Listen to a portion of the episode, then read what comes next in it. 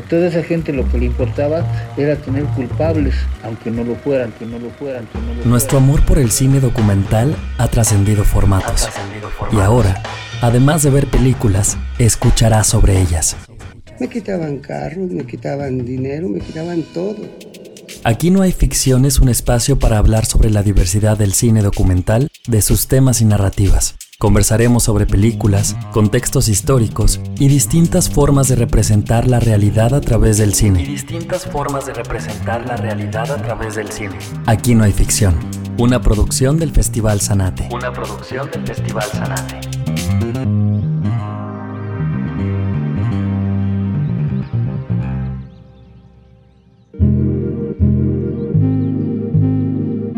Amigas, amigos, bienvenidas, bienvenidos a otro episodio más de Aquí no hay ficción, este programa de radio podcast que hacemos desde el Festival de Cine Documental Mexicano Sanate en conjunto con Universo FM 94.9 y bueno, estamos ya en lo que es el post festival, el post 14 edición de, de Sanate que terminó hace este, poco más de una, de una semana.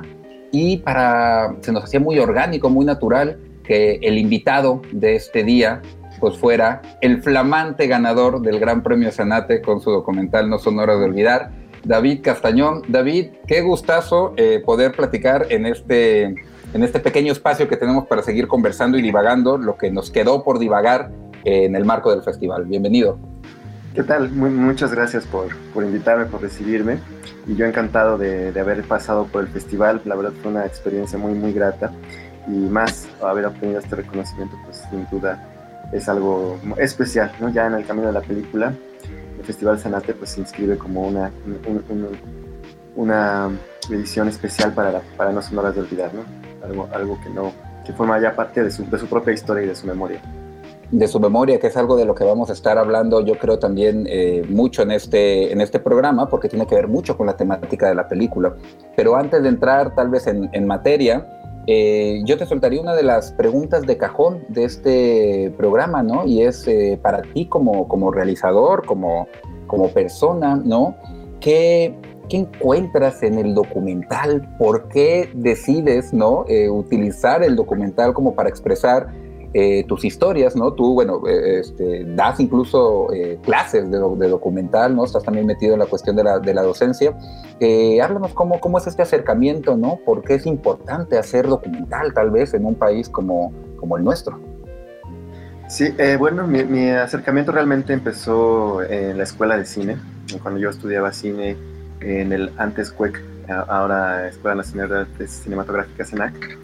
Eh, como quizá muchos, muchos aspirantes a cineastas, pues entré sin conocer realmente mucho del mundo del documental o, de del mundo de la no ficción, sino que fue un, fueron procesos que, a los que me encontré durante, durante la escuela. Uno generalmente va por la ficción, pero creo que un gran hallazgo de, de, de las, las, escuelas de cine es justamente descubrir el documental. ¿no? Quizá a veces es un poco duro que entrarle por los clásicos o por Flaherty o, o, por ahí esas películas, pero realmente ahí hay, hay un gran conocimiento. ¿no? Cuando uno vuelve a esas películas, se da cuenta que está expresado en, pues mucho de lo que es el lenguaje en, sí, cinematográfico en general. Y bueno, mi primer acercamiento fue a partir de, de ahí, de, de, cuando yo estudiaba. Hice un par de cortometrajes documentales, a uno le fue muy bien, que es este, Días Distintos, la historia de un boxeador eh, un, un, cortometraje más o menos de 12 minutos, que tuvo muy, muy, muy, muy buen recibimiento, recibimiento también en algunos festivales y comentarios. Eh, posteriormente hice una, una, ficción, una tesis, bueno, que sea mi tesis, totalmente una ficción. Y mucho de lo que me hizo también decantarme hacia el documental fue quizá ese examen de, de tesis, donde uno de mis sinodales, que es el maestro Jorge Ayala Blanco, pues decía que yo que no había logrado en esta ficción lo que había logrado en el documental, este de días distintos que, comento. Y básicamente me costó mucho tiempo entender a lo que se refería con un personaje tridimensional. Y creo que por ahí ha ido la búsqueda, un acercamiento hacia el mundo de la no ficción, que es construir o encontrar, o de alguna manera sí construir, porque tanto ficción como documental pues nos valemos de, de puestas en escena, y en cualquiera de las dos creo que hay que construir, ¿no? y, y, también puede uno construir una situación, o puede construir un conflicto, o puede construir un personaje. Y eh, a mí me gusta mucho el documental de seguimiento de personaje, justo de construcción. Y ahí encontré que el documental me permitía explorar esta tridimensionalidad a la que se refería este, este maestro, que no es nada más que las diferentes facetas de, lo que somos, ¿no? con, nuestros altos, nuestros bajos, nuestro profundo, nuestra superficie.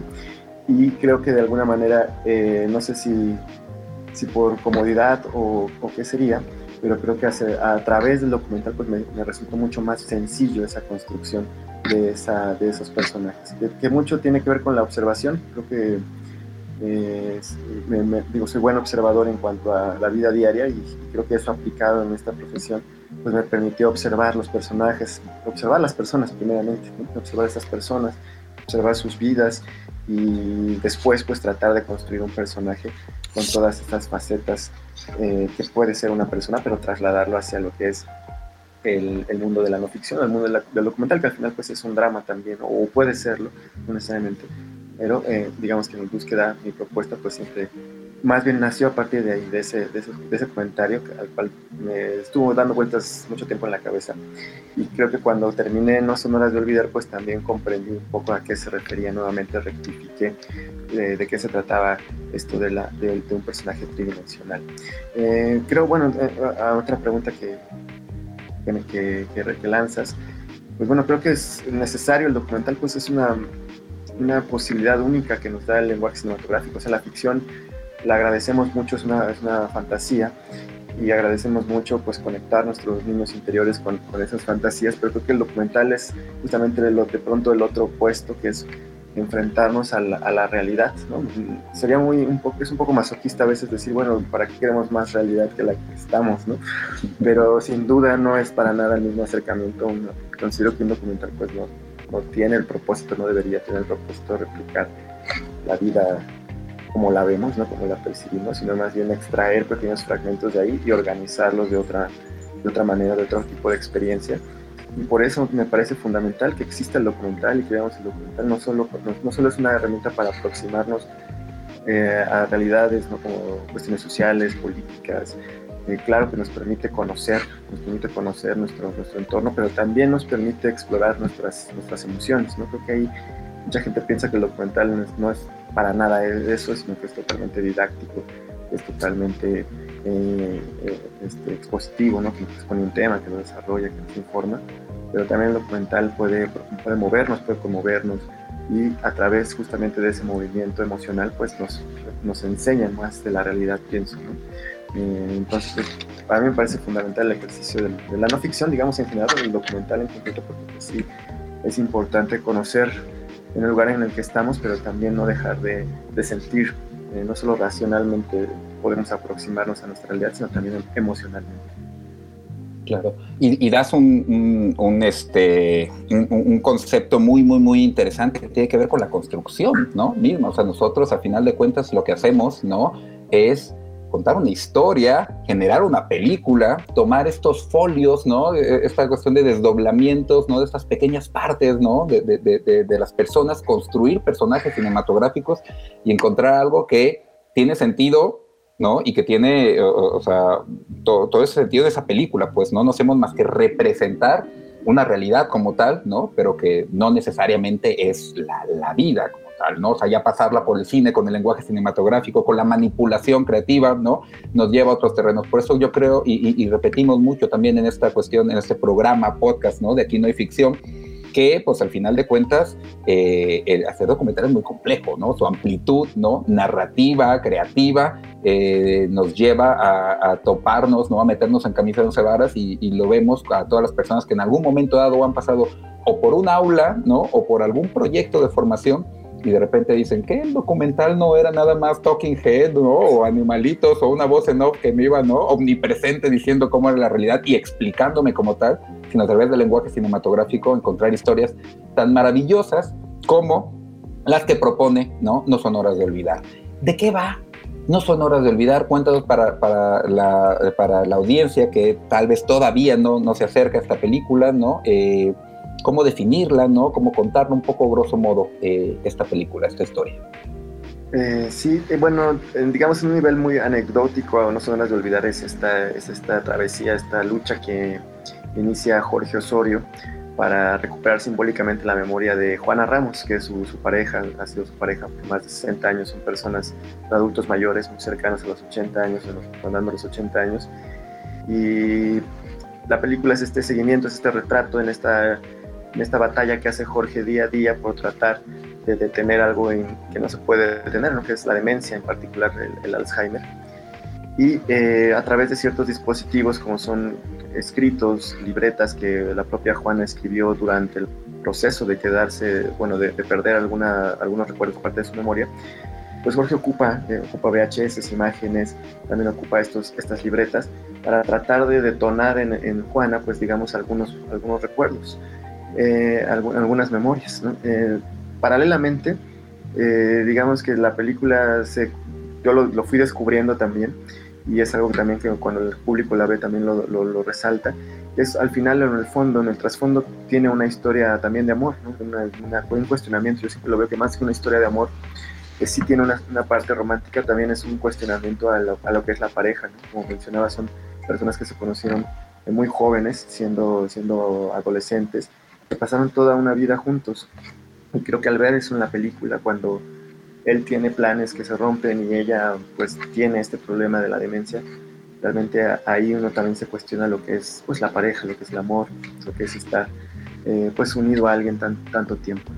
Y ya como adicional pues digamos que son exiliados chilenos, son personas que llegaron aquí en finales de los 70 y eso también le añade un rasgo a la cuestión o al tema de la identidad, porque digamos que Juana Ana Ramos al dejar su tierra, al ser exiliada, pues pierde parte de su identidad, tiene que dejarla, tiene que abandonarla y cuando llega la demencia, pues la pierde por una segunda vez, ¿no? Siempre lo veo así como que es una segunda pérdida de la, de la identidad en el caso de, de Juana hablando de estos folios, ¿no? O sea, las películas, eh, al final de cuentas, nos, nos generan o nos proponen una historia, un tratamiento, ¿no? el, seguir ¿no? ciertas, ciertas cotidianidades, ciertos elementos y a través de eso nos hablan de cosas bien profundas, ¿no? en este caso la identidad, en este caso la memoria, y sobre todo, creo que lo mencionabas muy bien, y más adelante hablaremos de eso, ¿no? La reacción con el público, esta historia de amor, ¿no? Que al final de cuentas es eso, un amor que sobrepasa fronteras, que sobrepasa el tiempo, que sobrepasa eh, la, enfermedad como tal, ¿no?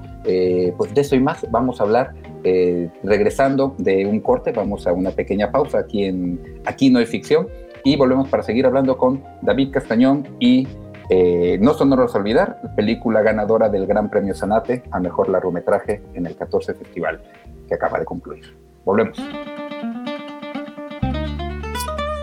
Aquí no hay ficción. Festival Sanate. Estamos de vuelta en Aquí no hay ficción. Eh, yo soy Carlos Cárdenas y estoy platicando con David Castañón, director de No son horas olvidar, que ganó el Gran Premio Sanate en la pasada edición de este festival que concluyó hace una semanita y estábamos hablando, eh, David, en torno a lo que deja también la película como estos temas, ¿no? Eh, transversales, ¿no? Importantes, como estas líneas narrativas que, que acogen esta historia de amor, esta historia de estos dos personajes, ¿no? Que están sufriendo ciertas eh, vicisitudes en, la vida, ¿no? Y una de ellas hablábamos que era la cuestión pues, de la memoria, ¿no? No solamente en términos de, la enfermedad que, está, que, se está viviendo, ¿no? Sino también, pues, todo lo que todo lo que nos abre esa reflexión también, ¿no? En torno del cine. Eh, en esta relación, ¿no? En esta, en esta cuestión como tema trascendental, ¿cómo, cómo afecta, cómo está representado en la película, cómo más allá, ¿no? De, que sea una de las temáticas, ¿no? Tiene que ver incluso con su propuesta narrativa, ¿no? Que, creo que hay mucho de eso en, eh, tu película. Eh, sí, eh, bueno, siempre, claro, al hablar de la memoria, particularmente de, del olvido, pues intentaba que también los elementos expresivos, ¿no? digamos, los elementos internos de la película, pues reflejaran un poco también esa, el tema, ¿no? de alguna manera también eh, haciendo mención, bueno, justo hace rato hablamos del documental más informativo, más didáctico, pues eh, apelando un poco a, otro tipo de documental mucho más expresivo, pues empecé a buscar herramientas que me pudieran de alguna manera hacer eco con el, con el gran tema que es la memoria y eh, diagonal, digamos, el olvido, ¿no? Esta, esta ambigüedad entre estos dos grandes eh, bloques.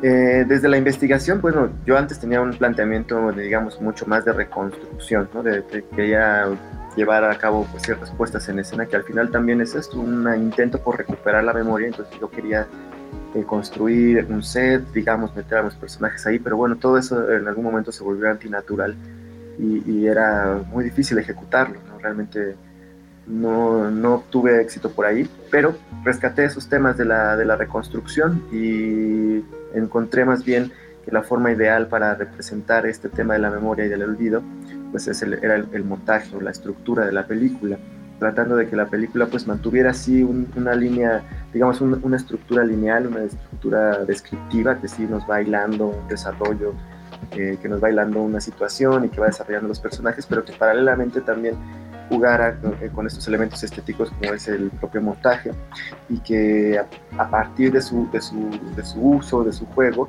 pues la película en su estructura se asemejara a lo que es una mente trastocada o una mente enferma con Alzheimer, donde los recuerdos pueden atacar de pronto, pueden llegar, puede haber un, detonante, un sonido, una canción, una imagen, y pues digamos que el recuerdo llega.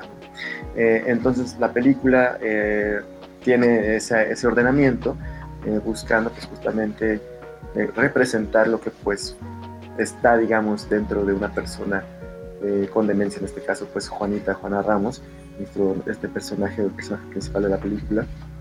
Es una pues digamos que es una licencia que me doy no entrar en su mente y tratar de sacar de ahí esas imágenes en ese ordenamiento a partir pues de primero de, de, los materiales de archivo que ellos tienen y después de activarlos con el propio montaje de la película uniéndolo con otras escenas que, nosotros filmamos. ¿no? Entonces se dio mucho el juego, por ejemplo, de falsas, eh, falsos puntos de vista o falsas, eh, falsa continuidad, falsas articulaciones entre movimientos, o sea, como que intenté ahí hilar en, varias partes, digamos, eh, imágenes de, distinta índole, activarlas a partir de estas falsas continuidades de movimiento o de ejes de mirada. Entonces, ahí. hay una cosa fascinante todo lo que dices que tiene que ver con estos hallazgos, ¿no? Que constantemente descubrimos el documental. La idea misma de un documental es un hallazgo, ¿no? Cuando encontramos un tema que de repente, ¿no? Eh, sabemos que es una película también, ¿no? Y entonces empezar a escarbar esto que decíamos hace rato, estos folios, ¿no? Esta, esta, esta complejidades, ¿no? De las personas, convertirlos en personajes, pasarlos a un lenguaje cinematográfico. Y ahorita lo que decías, uno llega con un montón de buenas intenciones, ¿no? O de intenciones muy, eh, vamos a ponerlo entre grandes eh, comillas, ¿no? Artísticas en torno de cómo debería ser la película, ¿no? Vamos a hacer una puesta en escena, vamos a hacer un montón de cosas pero en el momento en que te enfrentas a esta realidad, que empiezas a, convivir en esta cotidianidad, que te metes en la película, la película misma, los personajes mismos te empiezan a dictar hacia dónde ir, ¿no? El tema mismo te empieza, ¿no? A generar un poquito en torno a, eh, a cómo ser filmados, ¿no? A cómo, a, a qué puedes parecer hasta un poco pachamamístico, pues, ¿no? Pero, pero el mismo entorno, el mismo contexto te dice la manera en que tiene que ser representada esta película es de esta, es, de esta forma, ¿no? Y creo que, creo que la tuya, por, por el proceso, ¿no? Se encontró mucho, mucho de eso, ¿no? E incluso la cuestión también del montaje, ¿no? Como lo dices, al final de cuentas el montaje es esta, se parece mucho a, a, cómo soñamos el cine, pues, ¿no? Montar se parece mucho en esta cuestión de, de reestructurar y entonces hubo una cosa como muy, muy orgánica en ese sentido, ¿no? Con tu proyecto. Sí. Sí, sí, fue, fue, digamos que todo fue muy natural, ir hablando todo el tiempo tratando de, de, buscar, de evocar los temas de la memoria y el olvido en cada una de sus, de sus partes. Incluso yo mismo documenté todo el proceso que me llevó pues muchos años, tengo muchas fotografías, muchas libretas donde vacía información. Eh, digo, me ha faltado tiempo, o siempre falta, pero bueno, he querido armar, más allá de una película, pues por ejemplo un libro de memoria, que también era otro de los elementos en un inicio en la investigación clave, porque los pacientes con demencia mm, muchas veces en sus primeras etapas les dan eh, en estas casas de cuidado, en estos asilos, alguna una de sus actividades es crear un libro de memoria. En ese libro pues van metiendo fotografías, van, es decir, van, van metiendo todos los recuerdos, una especie de diario, digamos que ellos le llaman libro de memoria para justo vaciar ahí recuerdos, experiencias y que de alguna manera pues queden asentadas y que no se pierdan. Entonces en todas las partes pues siempre traté como de, de reproducir el tema, de reflejarlo y te, comentaba esto de que pues yo incluso el mismo proceso yo lo, lo, fui documentando, tengo muchas fotos de mis pizarrones y muchas cosas que también me fui encontrando durante el camino, pues ahí están como en una como en una gran caja y que en algún momento me gustaría vaciar justo a un, a un álbum. Pero bueno, eso, eso expresa esta, esta búsqueda por, por ser fiel al tema y de alguna manera tratar que a donde mirara siempre estuviese ahí. Eh, diciendo lo que yo, de lo que yo quería hablar, ¿no? En ese sentido, pues creo que, que, lo, que, que se hizo, que, que, logré finalmente, bueno, amalgamar ahí algo más honesto porque la mirada pues siempre fue fiel hacia, hacia la memoria, ¿no? Hacia el tema de la memoria, el tema de, y como para tal vez eh, eh, englobar ya en, esta cuestión, ahora que mencionabas el, álbum, ¿no? Eh, es inevitable de repente pensar en los clásicos, ¿no? Y en Patricio Guzmán con esta maravillosa frase que tiene de que un país sin cine documental es como una familia sin álbum fotográfico, ¿no? El cine en general es memoria, pero el cine documental nos creo yo, ¿no? Que tiene todavía un poco más de, de, responsabilidad en ese sentido, ¿no? Es esta cuestión como de, de, generar estas cápsulas del tiempo, ¿no? Esta, estas, este, estos momentos, ¿no? Estos espacios en los cuales nuestros personajes, las personas que se convierten en personajes fílmicos, ¿no?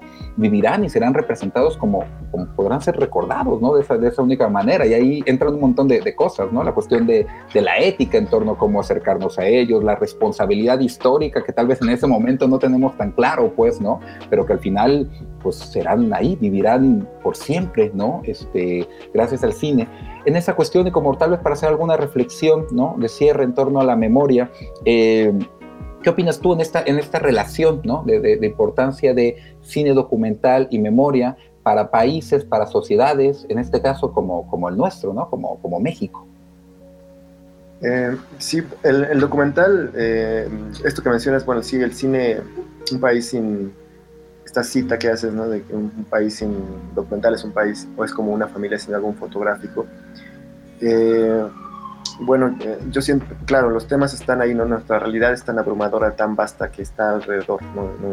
realmente los documentales, ah, por eso también son eh, no, inabarcables, no se pueden terminar, siempre los temas son tan múltiples de nuestra realidad creo que ahí también hay una idea que a mí me gusta mucho, que es justamente en el documental uno intenta meter esa realidad abrumadora y enorme en un pequeño cuadro, cosa que en la ficción sucede quizá de manera inversa y uno más bien parte del cuadro y a partir de ahí crea hacia afuera, pero muchas veces pues la ficción se queda en ese límite.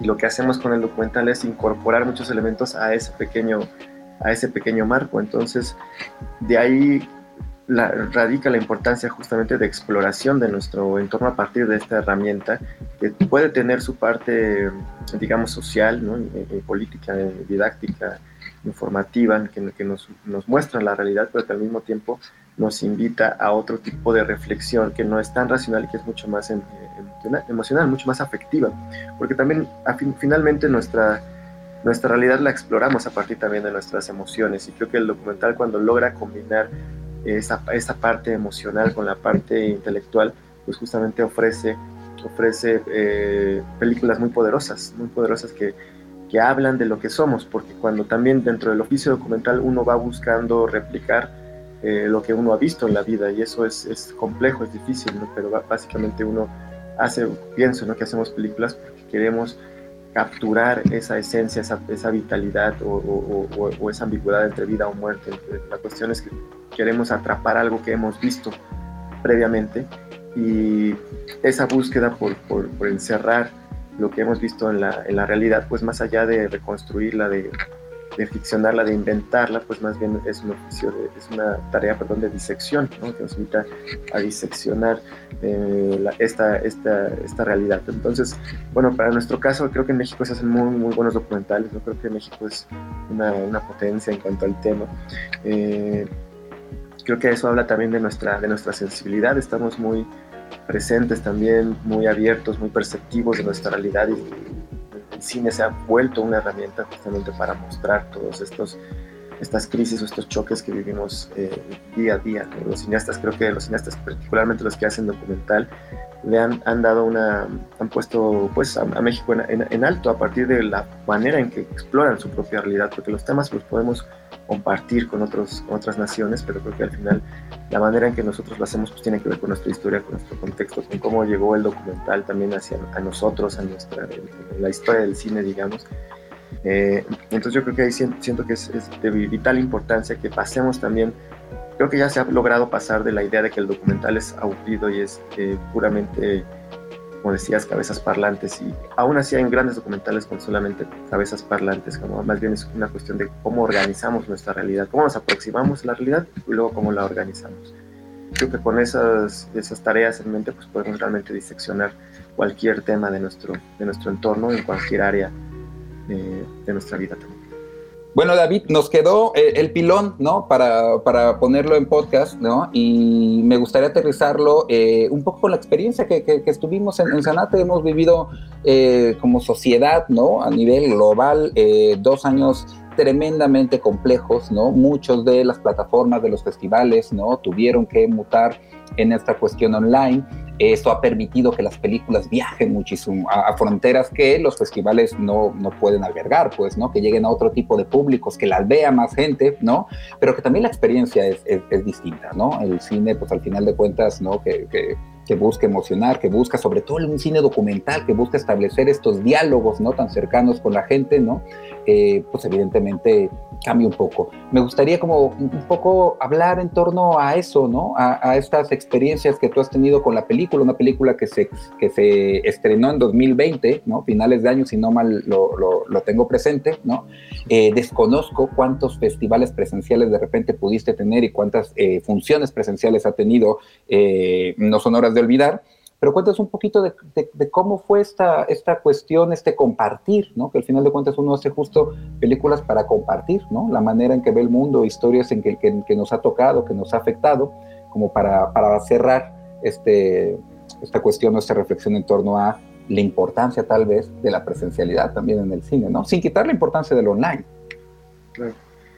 Eh, como dices bien, la película se estrenó en 2020 en el Festival de Morelia ahí fue su, fue más o menos en octubre, y ahí fue su primera función presencial, pero fue bajo una, no es para nada la, la modalidad presencial que ahora conocemos, ¿no? era algo todavía mucho, mucha menos asistencia de la gente, no había, no había la posibilidad al final de tener la, la sesión de preguntas y respuestas.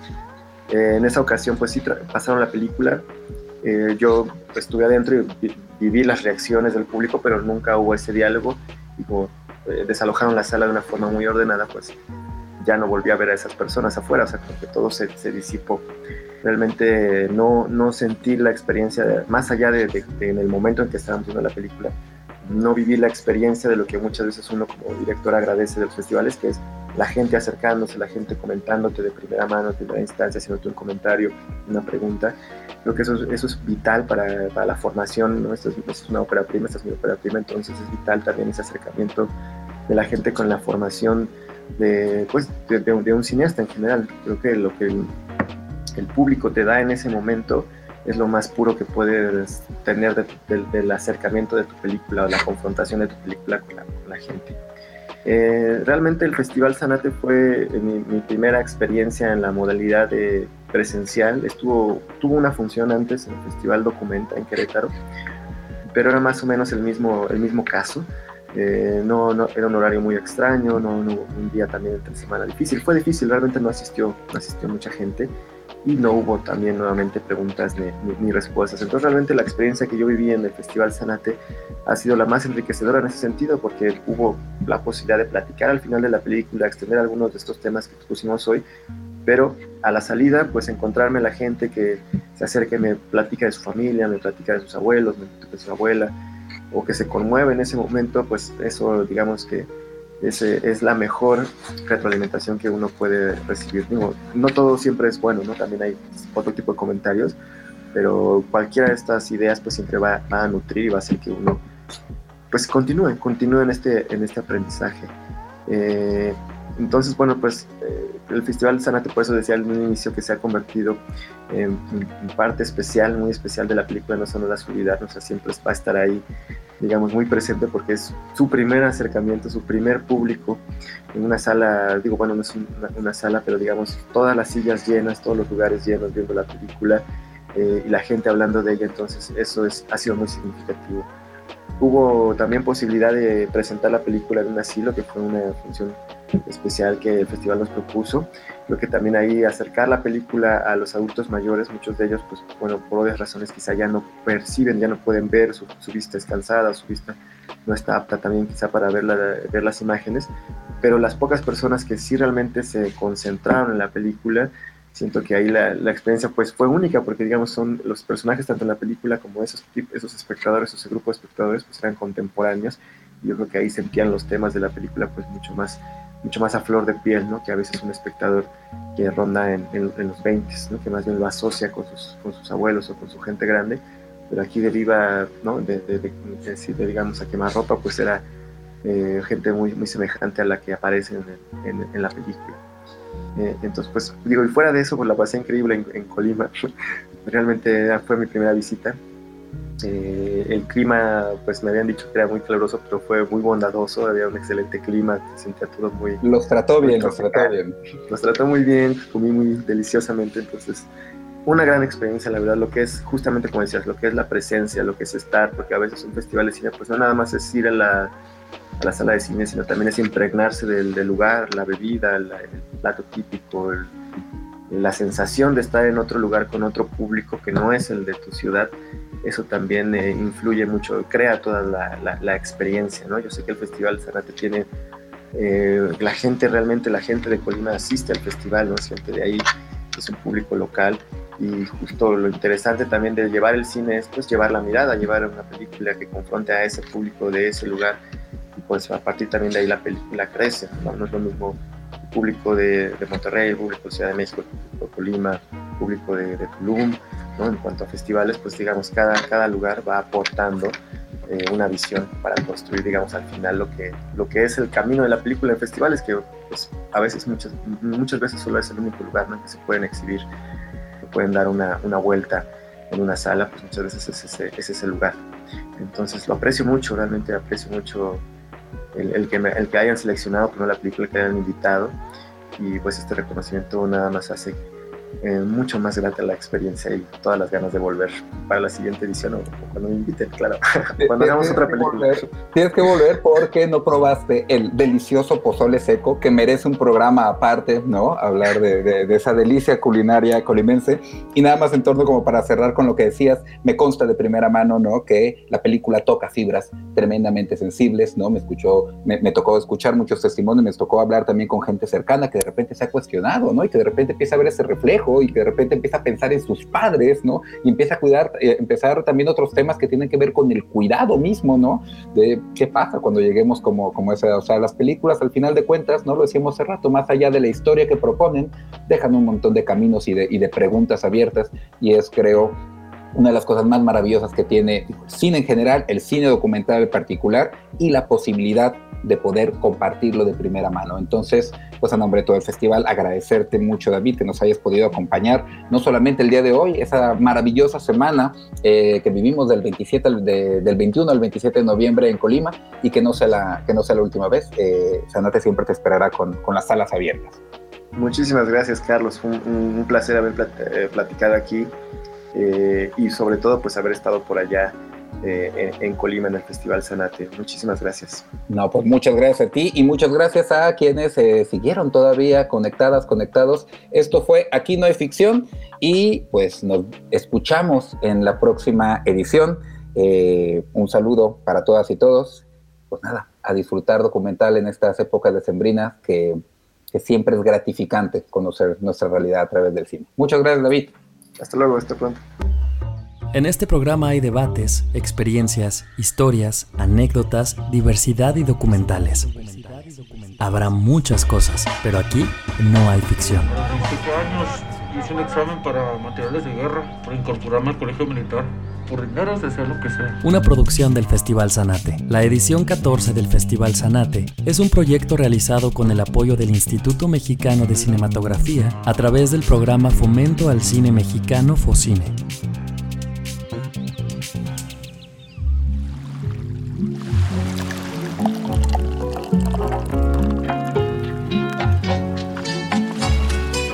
Este programa es producido por Malpasito. Lo encuentras en Instagram como arroba malpasito, productora de podcast.